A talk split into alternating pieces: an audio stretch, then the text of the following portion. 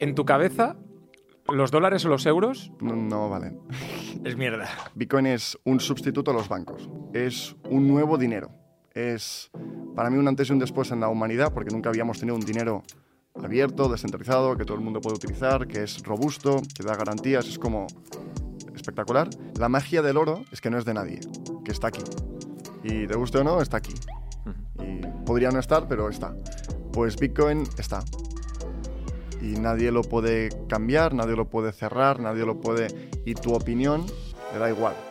¡Bienvenidos! ¡A la aldea! ¡Jorge Cremades! ¡Urizaba! ¡Y Arnau Ramió! Un placer estar aquí. Bienvenido, Arnau.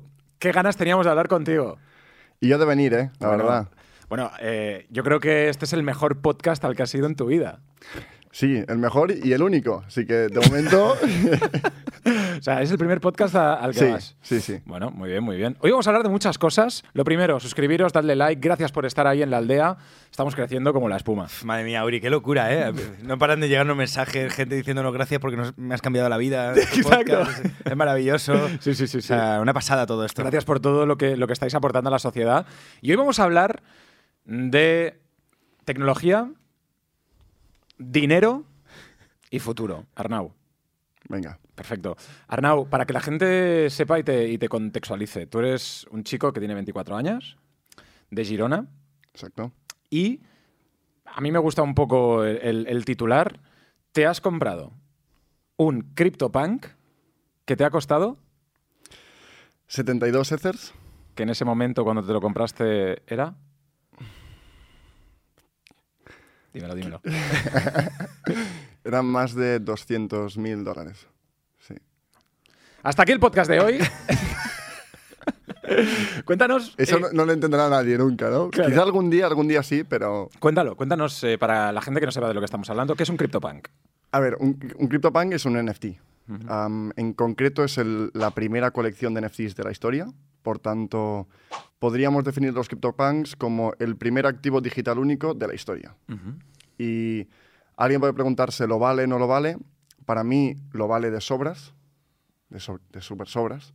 Pienso que es algo que será casi tan relevante como las historias o las obras de arte que tenemos de hace cientos de años, con la particularidad de ser 100 veces mejor que cualquiera de ellas, porque es transaccionable, es único, es digital, no deteriora, tiene cientos de cosas que la hacen mejores como activo. ¿no? Entonces, si tú quieres una obra de arte, quizá te gusta mucho, ¿no? pero la usas como activo de, de inversión, lo que buscas en realidad es un activo que sea transaccionable, que lo puedas vender al momento, que lo puedas demostrar que es tuyo en cualquier situación, que lo puedas vender ahora mismo a una persona que no conoces. Y eso no te lo da una obra de arte tradicional, te lo da un, un NFT. Pero, tío, ¿no te, ¿no te tembló el pulso? ¿No pensaste por un momento, tío? A ver, voy a gastar Sí, sí. 200.000 pavos en, en esto. A ver, mira, te, te cuento el, el momento, porque antes me lo has preguntado y he dicho, venga, lo, lo vemos después, ¿no? Vamos. Am, yo hacía tiempo que quería un punk, porque un punk para mí es como... Hay una historia detrás, ¿no? Es como un OG de cripto, es una persona que, oye, que empezó desde hace tiempo y que incluso mm, respeto por la tecnología, por la des- descentralización, ¿no? Para mí eran muchas más cosas. Te hace como entrar dentro de incluso una comunidad, una, un estilo de vida, una mentalidad, ¿no? En la que todo el mundo dice, ah, ok, es uno de los nuestros, ¿no? Sí, no tanto estilo de vida, porque el punk es el menos extravagante, es el más simple, es el más feo, es el más... Es un píxel, ¿no? Es una foto pixelada. Pero entonces me, me lo quería comprar sí o sí. Y un día, a las 12 de la noche, después de, después de aquellos días largos que acabas mirando Instagram, pues me pongo Una a noche mirar... cualquiera, ¿no? Sí. y me pongo a mirar punks, porque era lo, era lo, lo común en ese, en ese momento, y veo uno que antes no, no lo había visto nunca a la venta, que se parecía a mí. ¿no? Y dije, vale, es este. Entonces envié los fondos, cambié de wallet, hice todas las, las movidas y todo, y, y lo compré. Y al comprarlo, no pasó nada. Claro, Yo me quedé ahí a las 2 de la noche y compré y... Menos, me- me- me menos fui a- 200.000. Claro, menos 200.000 pavos. 200.000. Me fui a dormir y pensé, ¿y ya está? Claro. ¿Ya está? Y con el tiempo vas asumiendo que, bueno, ahora ya es tuyo para siempre, que se asocia con tu identidad y que eres como, tienes un activo del mundo del metaverso, ¿no? De este mundo de activos digitales. y ahí le vas ganando cada vez más cariño. Así que yo creo que nunca lo voy a vender. y Nunca lo es- vas a vender. No, no, no, nunca. Al menos el pan. O sea, nunca vas a vender ese CryptoPunk que, te con- Eh, compraste. nunca. Imagínate que ahora, ¿en qué precio está eso? Es decir, ¿le has ganado precio? ¿Le has perdido? He perdido en dólares porque Ethereum bajó, pero en, en Ether, que al final es lo importante, yo por eso os dije 72 Ethers, porque valdrá más, menos en dólares, pero da un poco igual. Ahora quizás se puede vender por 65, así que bueno, tampoco... Tampoco es una pérdida relevante no, dentro no. de tu patrimonio, ¿no? Pero bueno, no se puede O re- A revalorizar. nivel eso? de mercado está, está bastante bien. ¿No se puede revalorizar o que tú le des un valor superior? Yo creo que sí. Claro, ¿no? O sea, que decir, yo tengo un Picasso y si lo quiero vender por, ¿no? por más, se puede vender por más. Pero claro, para que la gente lo entienda, la gente que esté un poco fuera del mundo NFT, del mundo inversión, eh, ¿podríamos decir que lo que tú tienes se asemejaría a tener un Picasso en la vida real? ¿En el mundo del arte? Para mí es, es distinto, porque es una nueva era, es una... Es como el renacimiento, ¿no? En su momento, con la llegada de cientos de obras de arte y un montón de, de artistas que a día de hoy, que no es un mundo que conozca muy bien. Entonces, para mí, los NFTs me hicieron entrar en apreciar mucho más el arte, que antes no, no, no me llamaba la atención. Para mí el NFT representa algo nuevo. Entonces, sí que se parece, porque al final es una obra, pero es una nueva era, es tecnología, es un activo digital, es representa cosas que se están creando a día de hoy. No creo que en 15 años entenderemos mejor qué representa un pan de lo que lo representa hoy, que ya tiene algo, pero es que es muy temprano. Es decir, dentro de 15 años podemos pensar que un cuadro de Picasso, que valga 200.000 euros como vale tu punk, dentro de 15 años seguirá siendo un, cu- un cuadro de Picasso relevante y la gente lo querrá, ¿no? Si ahora mismo alguien te dice, te cambiamos ese NFT por No. un cuadro de Picasso que dentro de 15 años seguro que... ¿No? No. Joder, tío. ¿Ya, ya has comprado más? De, de punks no, pero de NFTs he tenido esta última última época que han caído mucho, pues eh, he comprado bastantes, porque creo, me, me gustan mucho. Yo le diría a una persona que no compres NFTs si no te gusta el NFT, porque en primer lugar compras una obra, entonces tienes que vincularte con la colección, con lo que representa, la filosofía. Y, y aparte creo que es una buena inversión, porque estás comprando Ether barato, esto ya nos metemos en, en cripto y en invertir, pero si tú compras algo a uno, puedes vender a tres, y es en Ether, estás comprando Ether barato. Es como comprar Ether a la mitad de precio, que eso es una, es una ganga, ¿no? Ahora mismo. Y eso es un poco, de eso hablaremos también, hablaremos de inversión, hablaremos de cómo hiciste tu dinero. Tú tienes 24 años, eh, has podido comprar eso, pero no solo eh, ese CryptoPunk. Jorge te preguntaba cuál ma- si tienes más NFTs, también te has comprado un Bored Ape. Sí. El, el Bored Ape diría que es más por especulación, porque creo que podrá venderse por más Ether. El Pang era más por... por, Por tenerlo, convicción, ¿no? Sí, sí. Oye, ¿Qué, qué te costó el, el Boreot? El Ape menos, ah, creo que es ci- 120.000, pero, pero con la intención de... de- De venderlo más, Sí. más alto. o sea, de y, y especular no, con en, él. no en dólares, porque los dólares para mí es... valdrá el doble, la mitad en Ether. ¿no? Es En- decir, e- ese es un punto importante. Sí, sí. En tu cabeza, los dólares o los euros... no, no valen. Es mierda. No, ¿Podemos repetir esto para el clip de TikTok? Los, de- los euros y los dólares no valen. Eh, sí que valen, obviamente, pero mm, lo comparo con Ether, y aquí podemos entrar en por entremos, qué. entremos, entremos. A ver, Ethereum, imagino como contexto la, la blockchain en general, entonces intentaré ser breve, pero yo creo que quedará más o menos claro. Para, para eh, contextualizar también, ¿vamos a ser Crypto Bros o vamos a estar eh, hablando de. O sea, ¿cómo vas a hacer el approach a Ethereum? No, no, vamos a hablar de Ethereum de verdad. Vale, vale. No, no. Entonces, Bitcoin, para empezar con Bitcoin, Bitcoin es un sustituto a los bancos. ¿no? Entonces, si yo te envío un euro, el banco es el que lleva las cuentas. Él sabe que yo tengo 100, tú tienes 100. Si yo te envío uno, me pone 99 a mí, 101 a ti. Entonces, confiamos en el banco en que sea el intermediario de los pagos. Porque si no, yo podría imprimir dinero o gastar dinero que no tengo, o podría gastar dos veces el mismo euro. Entonces, el banco se asegura de que si tú tienes 100 y gastas uno, tienes 99 Sí. y esto nos da confianza. Esto está muy bien, pero depende del banco. Para bien y para mal. No es que ni sea ni mejor ni peor, pero depende del banco, depende de la moneda que usa el banco, que la emite un banco central. Entonces, estoy obligado por definición a confiar en gente que no tengo por qué confiar y que han demostrado no ser confiables, también es un punto importante, para poder vivir. Para, porque al final el dinero es como esta tecnología que nos coordina. Final, vosotros estáis aquí en el fondo porque si no generásemos nada en nuestro día a día, si no hubiera dinero, qué sé, sería un caos. La gente no, no se organizaría, ¿no? no te traerían el paquete de Amazon, porque no habría nadie que quiera hacer ese trabajo.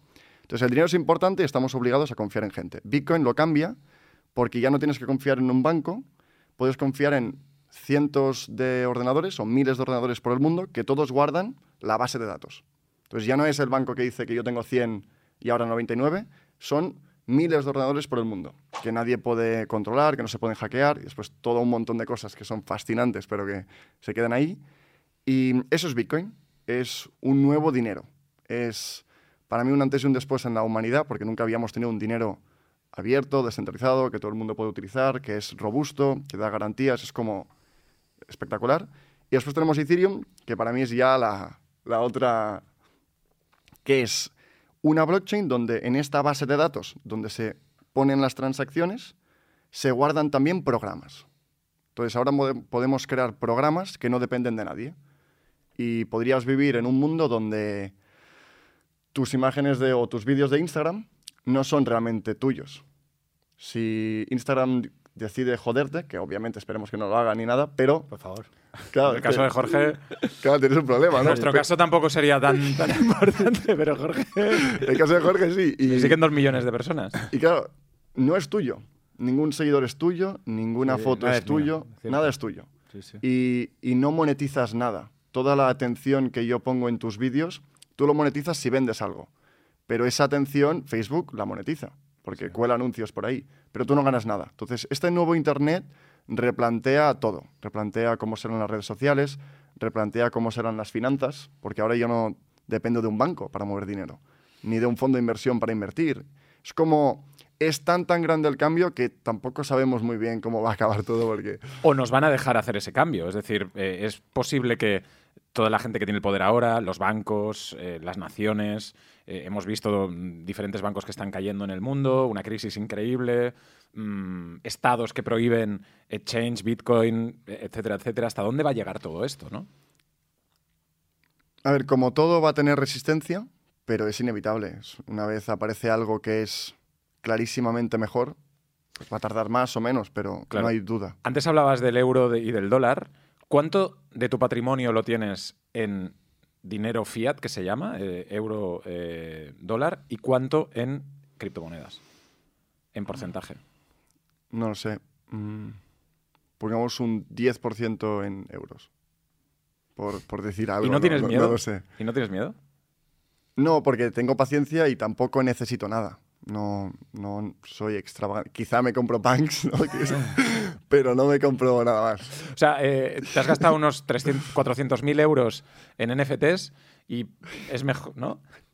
Visto así, visto así. No, creo que tanto, no creo que tanto, pero... Coño, si uno te ha costado 200.000 y el otro 150... Bueno, pues, pues sí. te has gastado 400.000 pavos en NFTs. Te podías haber comprado un Lamborghini, pero...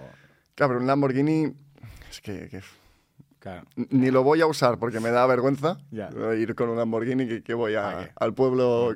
¿Para qué? Y encima. Pero el CryptoPan, el CryptoPan es la polla, claro, que lo vas a usar más que el Lamborghini. Claro. Jorge, ¿qué prefieres? ¿Un Lamborghini o un CryptoPan? CryptoPan, ¿sabes?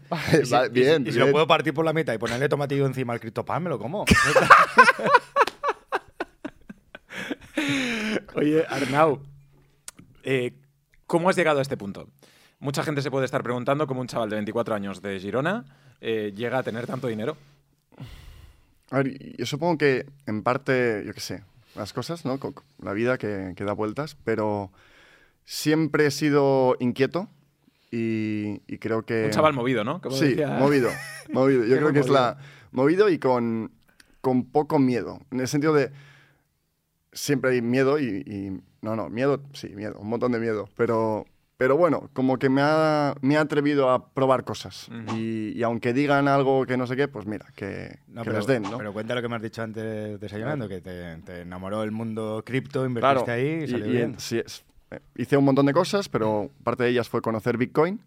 Leí El Patrón Bitcoin, que es un libro que es espectacular. Y ahí como mi mente no podía hacer otra cosa que obsesionarse con eso.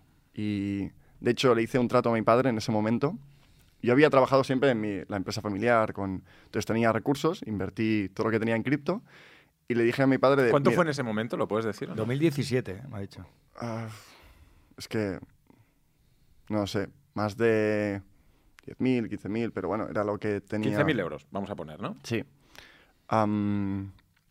Y, Y, le- compraste todo cripto. Sí, sí, Bitcoin. sí. Bitcoin y Ethereum, Vale, vale. los dos. Y, mm, y le hice un trato a mi padre y le dije, mira, cinco meses, me das cinco meses con un sueldo mínimo, si no, me vengo a trabajar a la empresa. Y tú pensabas, mierda, mierda, mierda. Y, y durante esos cinco meses me hice un curso en, en Madrid, leí un montón y emprendimos una empresa que se llamaba Nexury en ese momento que no, no no salió nada. Ujú. Ah, trabajé después en una consultora con, con Miguel, que fue uno de mis primeros jefes, que, que, bueno, aprendí un montón con Tutelus.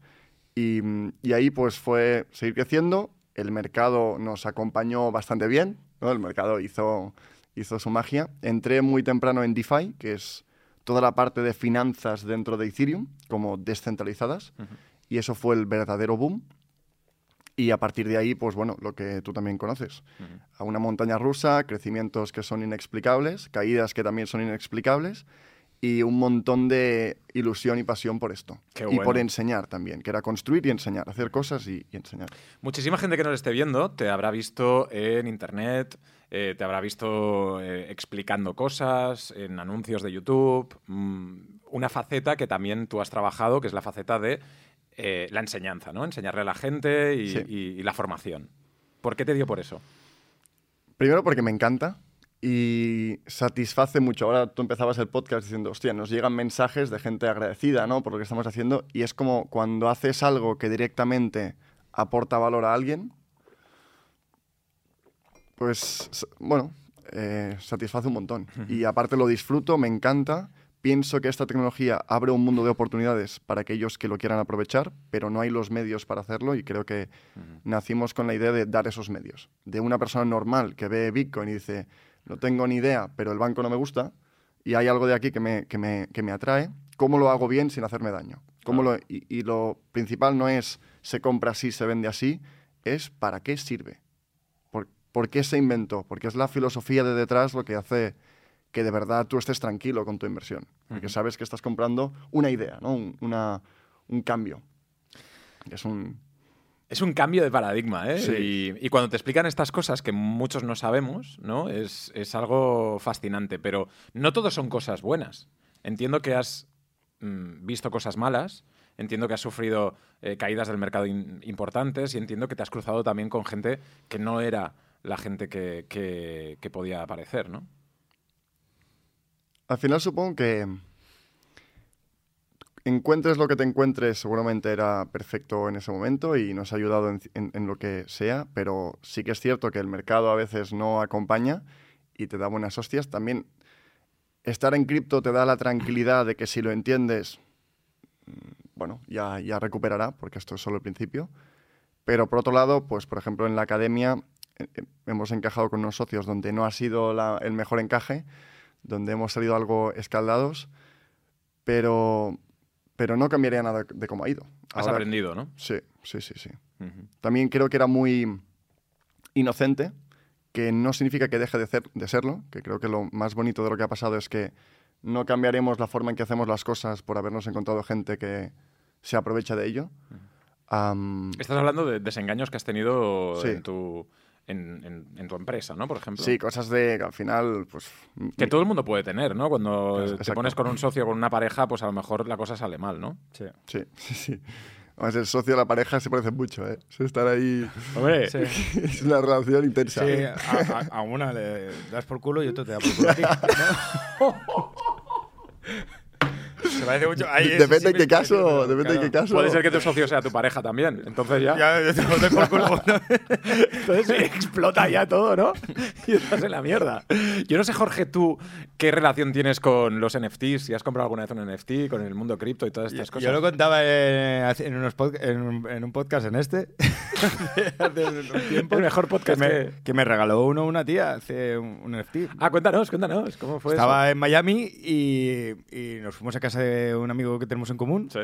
Y en el, so- en el sofá la tía me empezó a hablar de los NFT y yo dije, no, qué sé, tal, la otra, sí, yo los hago, Cuando yo tú los creo. únicamente lo que querías era Que me, fuerte que y flojo habla- con ella, ¿no? Hablar de...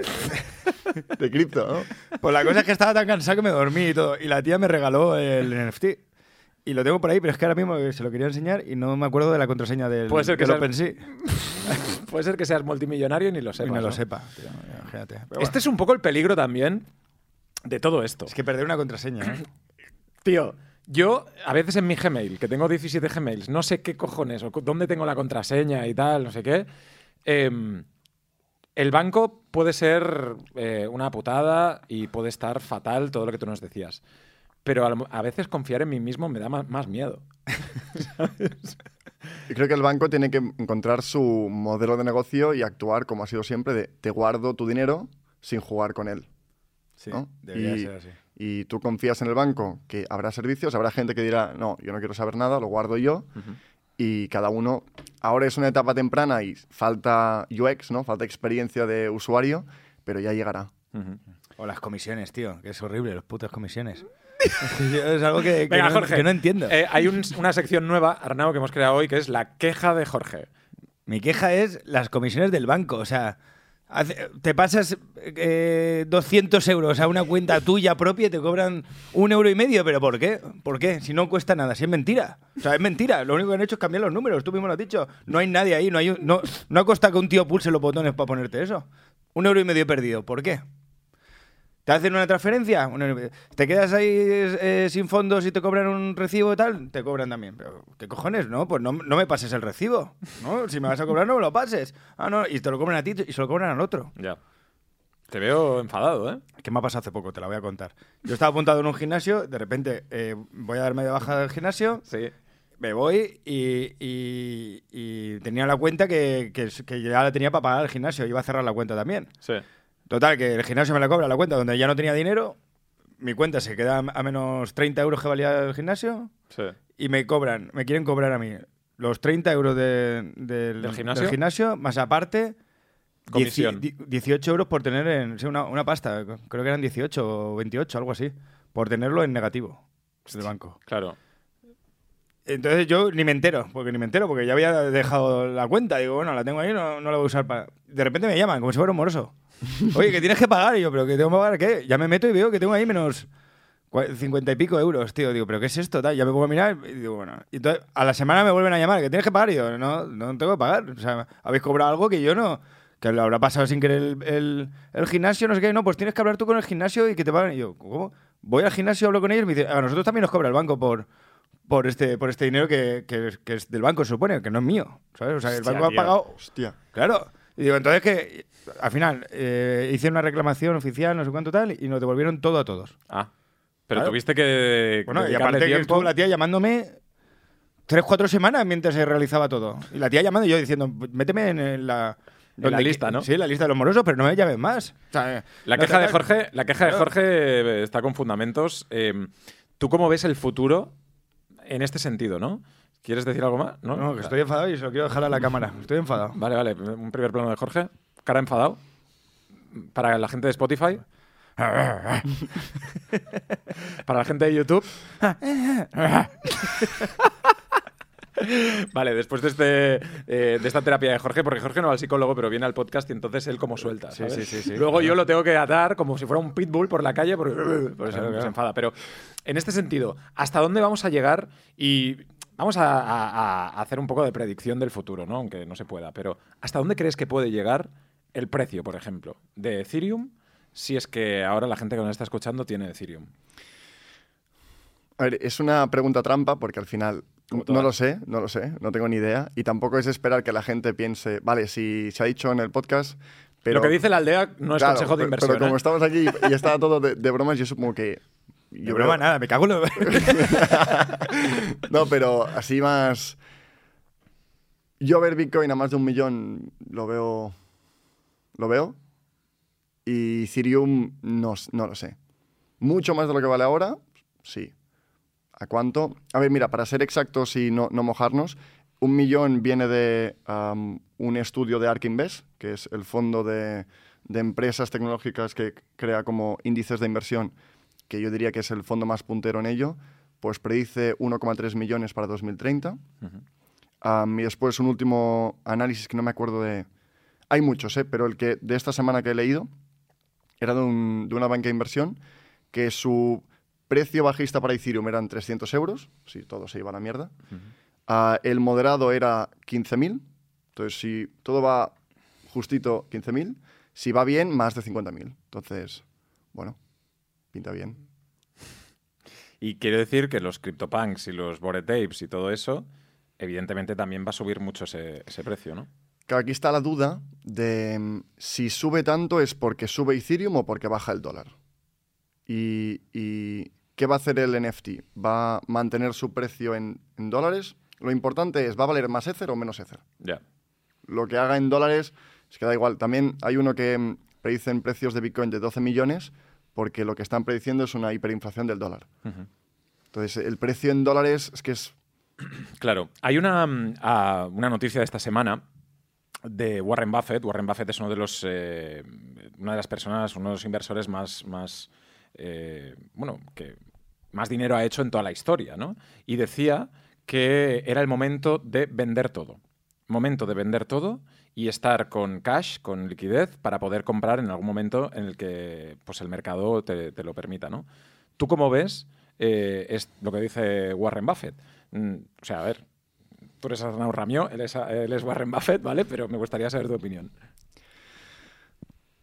Es una conversación larga, de hecho en, en la academia estos últimos días hemos hablado mucho de la situación macro, de qué es lo que está pasando, por qué fallan los bancos y, y hay un problema global que es, que es bastante gordo, que yo- uno de los principales es que los bancos regionales en Estados Unidos están fallando porque tienen bonos a tipo de interés muy bajo, que en resumen es, tú vas a buscar tu dinero y ellos no lo tienen. Tienen un papel que en teoría vale uno, pero si lo quieren vender vale medio o vale 0,2. Entonces en el fondo no tienen el dinero y por eso han, han fracasado tantos. Entonces si esto escala, probablemente ahí tendremos problemas. Y aparte hemos subido el tipo de interés en porcentaje, un récord que nunca lo habíamos visto, y esto va a petar en algún momento. Ah, entonces, sí, supongo que, está en lo cierto. Cuando hablamos de cripto, quizá no sería tan radical porque sigo pensando que es una tecnología que tiene mucho que ofrecer, entonces que le queda mucho crecimiento, y que hemos tenido un- unas caídas que si hay gente que se ha posicionado, no ha entrado mal.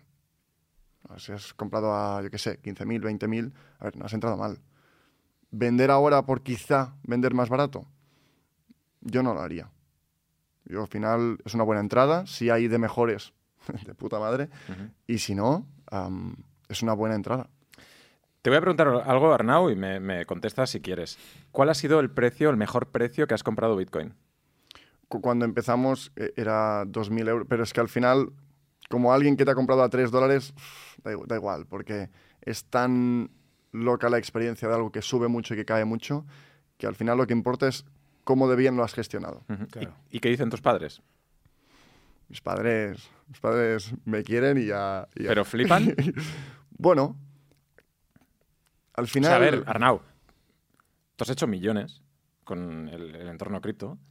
Tus padres, en el momento en el que decían, dedícate a la empresa familiar o, tal, a lo mejor no entendían lo que estabas haciendo y ahora te ven en este momento. ¿Qué dicen? Yo creo que no hay, no hay, no importa el dinero. El dinero es secundario, ni lo hemos hablado nunca, ni nunca para mí ha sido algo importante. Creo que lo que ellos aprecian es que dedique mi vida a algo que me gusta, que lo haga con esfuerzo, que lo haga con principios, que sea auténtico en lo que hago, que pueda mirar atrás y decir, joder, me siento orgulloso de haber actuado así. Y que "Ey, yo, ya, yo ya me limpio. Si yo puedo estar tranquilo de cómo he actuado, pues tus problemas son los tuyos y yo creo que es, es esto lo que valoran y es algo que veo en, en toda mi familia en general. Son gente trabajadora que creo que me ha inspirado mucho en, en ser como soy y lo importante es esto, porque ellos también se dedican a lo suyo, son muy buenos en lo suyo y, y al final por presumir de dinero no, no tiene mucho sentido. Presumir de, joder, de honestidad o de mm, valores o de, de trabajar y de disfrutar de lo que haces, eso ya eso vale más, no tiene más. Qué bueno. ¿Cómo lo ves tú, Jorge?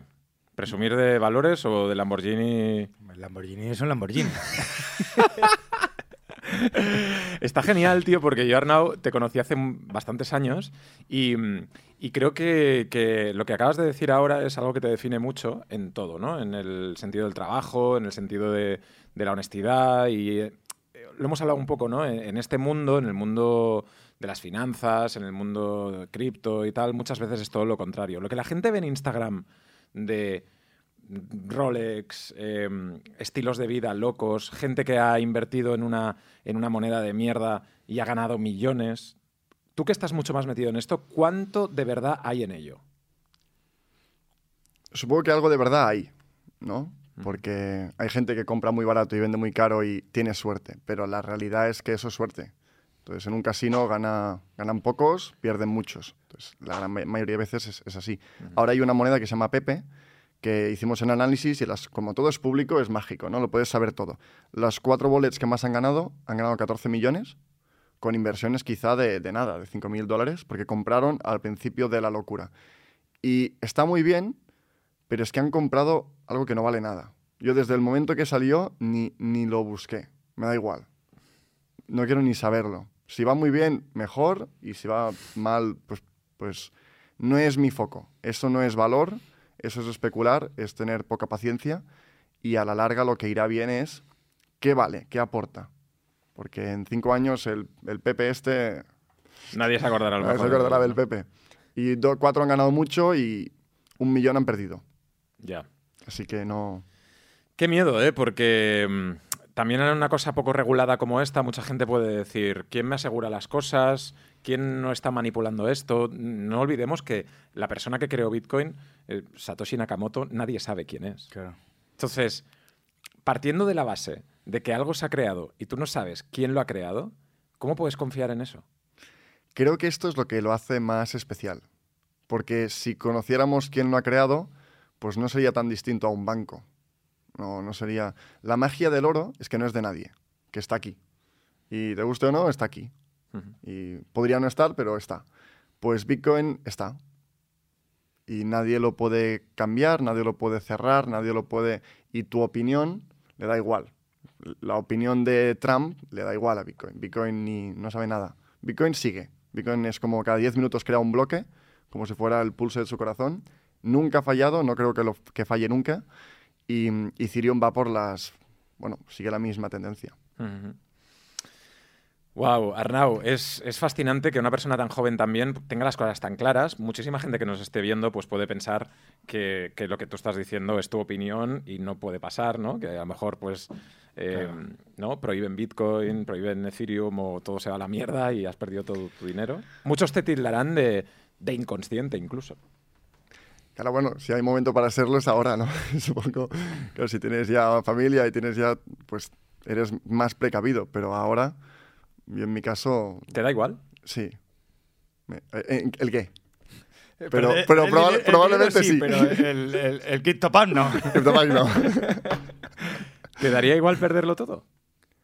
O sea, está, no, evidentemente no, no te daría igual, pero ¿estás dispuesto a tomar el riesgo de perderlo todo? Sí.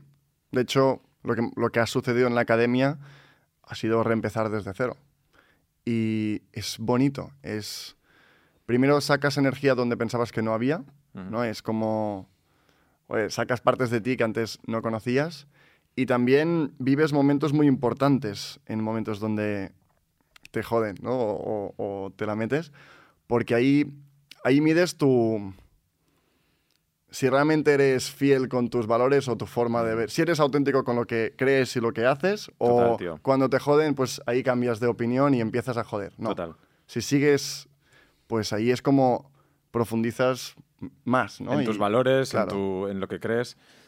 Me voy a poner un poco, un poco trascendental en esto, porque lo que os conozco y lo que creo que en esta mesa podemos, eh, a, bueno, un poco hablar de ello, ¿no? Es el empezar de cero, ¿vale?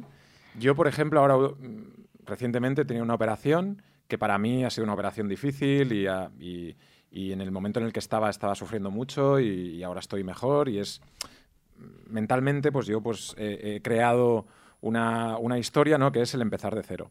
Jorge, eh, ¿has tenido que empezar de cero mm, alguna vez en tu vida? Si quieres O sea, muy recientemente eh, has tenido que, que empezar de cero, ¿verdad? Sí. Hombre, Y- la, la bici. La bici, por Ah, ejemplo. joder, la bici, fue... No, pero hablo, hablo de, de cosas más, más, más importantes, ¿no? Sí, sí, sí, total. Tuviste Pero- un momento, si quieres contarlo, no hace falta que des detalles, ¿no? Pero el, el- el hecho de empezar de cero. Bueno, sí, eh, tuve un momento en que un poco se me fue la vida a la mierda. eh, bueno, por lo menos la estabilidad que yo tenía de vida. Y, y nada, y aún no he remontado del todo, pero ahí estamos. Está- yo creo que estás mucho, mucho mejor Sí, de, de sí. ese momento. Sí. Y a ti también te ha pasado lo mismo ahora eh, en tener que empezar el negocio otra vez de, de cero. Creo que es positivo, tío. Porque tú, por ejemplo, eh, ah, estabas en un momento jodido, estás remontando y estás haciendo cosas increíbles, Mm. diferentes, has tenido que pensar y reinventarte un poco. En mi caso también, ¿no? Eh, pues decir, joder, tengo que luchar con esto y, y- y también mentalmente ser más optimista y tú también, ¿no? Es una situación que, Sí. que es jodida, pero que puede sacar algo, algo bueno. No sé qué opináis vosotros. No, que de primeras no lo ves, de primeras solo ves lo negativo, solo te, te enfocas en lo malo que te ha ocurrido y demás, pero que con- conforme avanza el tiempo y miras hacia atrás, te das cuenta que algo bueno has sacado, o que por lo menos deberías intentar sacar algo bueno de ello. Pero ¿y cómo lo consigues? O sea, ¿cuál, ¿cuál es tu proceso mental para estar en la mierda y decir, Eh, pues yo creo que es un poco co- lo que decía, ¿no? que, que, que- que te pones a prueba a ti mismo, ¿no? Y entonces, eh, sin darte cuenta, porque tú en ese momento no, no te miras a ti, sino miras el problema, ¿no? Eh, decides tirar hacia adelante sin, sin darte cuenta porque no te queda otra opción. Y ahí es donde encuentras tu valor y encuentras tu, tu capacidad de, de resiliencia, ¿no? Y de salir hacia adelante y de darte cuenta que, que, joder, que estamos aquí para luchar y que también estamos aquí para, para vivir y no quedarnos en- encerrados o enfrascados en un, en un problema, sino dejarlo atrás y, y mirar hacia adelante. Claro, eso es muy importante y, y- y las imágenes yo creo que funcionan, ¿no? ¿Tú qué imagen tienes mental para decir, me han jodido, eh, me, me- me han mentido, me han decepcionado, he perdido muchas cosas? ¿Cuál es la imagen para decir, me da igual, tiro para adelante? Que les jodan, ¿no? no, no, realmente para mí, en, en el fondo, ahora pensándolo, que estabas tú contestando, Jorge, yo estaba pensando. Y es que veo como... A ver, ¿cómo lo...? Si yo estoy cómodo con cómo he actuado, ¿no? Estoy, miraré en cinco años y a pesar de cómo haya ido, yo no cambiaría nada de lo que he hecho, pues la vida tiene que ir bien. La, vida es buena. Entonces, si yo, si yo hago las cosas bien, pues, bueno, un, un bache, pero, pero irá bien. Es como confianza plena en que las cosas saldrán bien y, y no cogérmelo tanto a pecho, que al final... Y que bueno, que tú me lo has dicho desayunando, que eh, estos socios antiguos que teníais os lo han jugado, pero los nuevos que habéis encontrado os están aportando una rama nueva absoluta que no, que no teníais. Son espectaculares. Bueno, tú los conoces, Uri, y sí, sí, unos, unos cracks. Yo creo que al final de todo se aprende y las cosas malas también están bien para, para poder saber que no las tienes que repetir, ¿no? El, el otro día también en la, en la Titan Desert, que Jorge ha hecho esta carrera increíble con Skoda y en- ahí en, Marrue- en Marruecos, tío, eh, creo que fue tu primo que, no- que dio una frase que, tío, la, Sí. la pienso todo el rato. Sí, sí, mi primo. Dijo, ¿Qué no, dijo? no terminas cuando estás cansado, terminas cuando has terminado. Totalmente. Y dijo otra también, tu primo, que, el, que, que- que es Pablo, Pablo Coelho Cremades. eh, decía, eh, lo bueno no dura para Ah. siempre. Igual ocurre con lo malo. Entonces, cuando estás pensando que, que- cuando dices, joder, estoy ganando un montón de pasta y tal, no sé qué, piensa que no va a durar para siempre.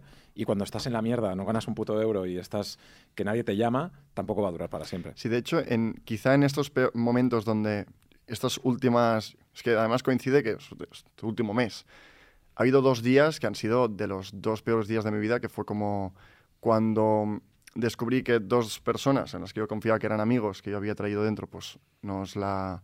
Bueno, desde nuestra perspectiva, ¿no? Porque al final cada uno tendrá su historia, Claro. pues yo sentí traición como una decepción importante.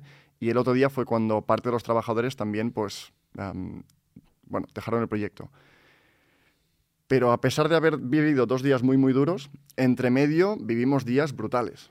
Era como... Era, Era eh, como el Bitcoin de los días. Era de- decir, tío. sí, mi socio Xavi Las ah, criptoemociones, tío. lo, lo definía como periodos, periodos de 12 horas. Joder. Eran 12 horas muy bien, 12 horas muy mal. Ya, Porque ya. depende de qué noticia, depende de qué, de qué movimiento, de... Estabas Buah, ya lo teníamos, Buah, estamos en la mierda. Mm. Y vamos cambiando. Esto, tío, yo creo que nosotros tenemos un público muy joven, muy fiel. Gracias por estar ahí en la aldea, suscribiros, darle like y todo eso. Pero, ¿vosotros os imagináis a, a nuestros padres viviendo una vida como la nuestra, en todos los sentidos, ¿eh? En la volatilidad de las cosas, en lo rápido que es. En... Yo no me imagino a mis padres o a mis abuelos en una. En, en las conversaciones que tenemos, incluso, Sí. ¿no? De mis abuelos en la mesa de.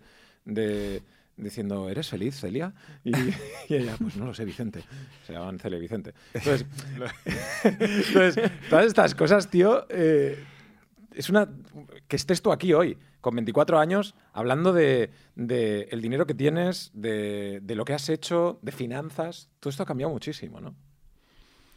Supongo que se tendrían que adaptar, ¿no? Si hubieran nacido en nuestra época, pero ahora va muy rápido. Y Todo, todo. solo por poner el tema de la IA, que ahora estamos Buah. con cripto y con IA, para mí cripto siempre será filosóficamente más interesante. Es como IA y hace años que sabemos que un día vendrá un robot y lo hará todo, pero cripto es como una idea nueva que aún no estamos adaptando, pero la IA, hostia, es alucinante, ¿eh? Lo va, lo va a cambiar todo. Ya lo está cambiando, ya lo está cambiando sí. todo. Ya Cuéntanos un poquito más de tú que te dedicas profesionalmente, que además impartes eh, docencia acer- acerca de ello.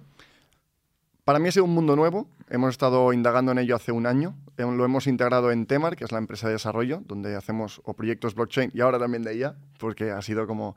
Y te lo pondré como, como, como ejemplos, ¿no? Imagina nuestra empresa, ¿no? O una empresa que se dedica a, dar productos online. Que tienes una IA que la puedes programar sin código. Puedes aprender a hacerlo sin código. Entonces, Sí. te podemos enseñar nosotros a hacerlo creas una herramienta donde ChatGPT o, o BART o la IA que quieras utilizar se conecta con todos los feedbacks que te llegan de la gente, los escucha, les pregunta, vale, ¿y esto por qué? Entonces habla con ellos, lo entiende, Aprende. aprende, te saca un report cada viernes de cosas que puedes hacer mejor y mm, de las campañas de marketing saca qué le gusta a la gente y qué no. Coges todas las campañas, se mira el vídeo, mira los resultados y a cada mes te, di- te dice, mira, estos son los cinco anuncios que tienes que hacer. La luz que sea más oscuro porque funciona mejor. Di esto de esta manera. Te has cargado aquí a... A todo un departamento de marketing. Joder, y copy y, y- y es que no es que sea... No es que seas, estés siendo malo, es que lo hace mejor. Es que ni todo el equipo podrá ser tan eficiente, cumplirá tan bien como una IA y, y no parará de mejorar. Así que para mí la IA, entenderla ha sido como, madre mía. Ha sido la primera vez después de cripto y después de los punks que algo me fascina, que me, que me quita el sueño. Claro. ¿Y cuál es el, el roadmap de esto? ¿Cuál es el futuro de esto? Porque yo siento que cada semana van pasando cosas nuevas. Y ahora Google eh, recientemente ha presentado BART y muchas otras cosas eh, centradas en la IA y dicen que ChatGPT está ya obsoleto. No creo que obsoleto, habrá varios, pero va muy rápido. Va muy rápido. Y el problema es que no lo puedes parar. Es imposible. Es... Y veo un problema grande, veo dos, que es, primero que mucha gente perderá el trabajo. Seguro. Es como, la IA quizá, no, quizá no en, es que incluso dos años, a la que una empresa lo use, será tantísimo mejor que otra, que es que no tendrán opción. O Porque sea, ¿tú es crees exagerado. que la adopción será mucho más rápida Sí, que, por ejemplo, que en el tema cripto? Sí, cripto es un cambio de filosofía de cómo entendemos el valor. Es más profundo. Creo que nos cambia más. Y ya es algo que ya entendemos, que tú harás lo mismo que hacías, pero 10 veces mejor, 100 veces Preguntándose más a, rápido. a Siri, ¿no? O a, a Claro, Alexa. Es, es como... Entonces, va a ir muy rápido. Y por otro lado, creo que no hay otra opción que una renta universal, que haya un sueldo para todo el mundo, porque no habrá trabajo. Y ahí el problema que veo es, ¿qué, qué coño va a hacer la gente? Eso de si tendrá la capacidad de, vivir por algo más que no sea ganar más que el otro. O, o- De eso hablaba Elon Musk hace, bueno, varios años. claro, es- fue su reflexión y pensé, madre, es que Sí. es un problema. Pero eh, explicádmelo un poco, porque no... no... Que el, el fundamento un- universal ahora del ser humano es el, el- el vivir con un objetivo que es el trabajo, aunque no lo, no lo miremos así. Pero el trabajo es, te levantas, trabajas y ganas dinero, lo que sea. Sí.